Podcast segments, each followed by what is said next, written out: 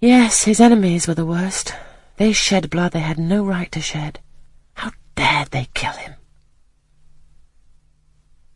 Helen was talking to herself now. She had forgotten I could not very well understand her, that I was ignorant, or nearly so, of the subject she discussed. I recalled her to my level. And when Miss Temple teaches you, do your thoughts wander then? No, certainly, not often, because Miss Temple has generally something to say which is newer than my own reflections.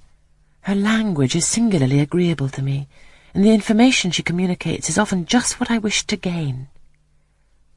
Well, then, with Miss Temple, you are good. Yes, in a passive way. I make no effort. I follow as inclination guides me.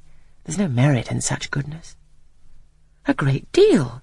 You are good to those who are good to you. It is all I ever desire to be. If people were always kind and obedient to those who are cruel and unjust, the wicked people would have it all their own way. They would never feel afraid, and so they would never alter, but would grow worse and worse.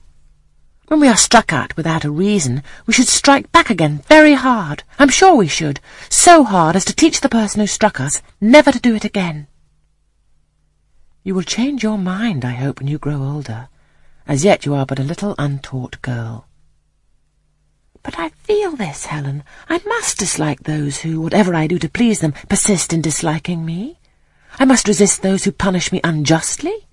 It is as natural as that I should love those who show me affection, or submit to punishment when I feel it is deserved. Heathens and savage tribes hold that doctrine, but Christians and civilized nations disown it. How?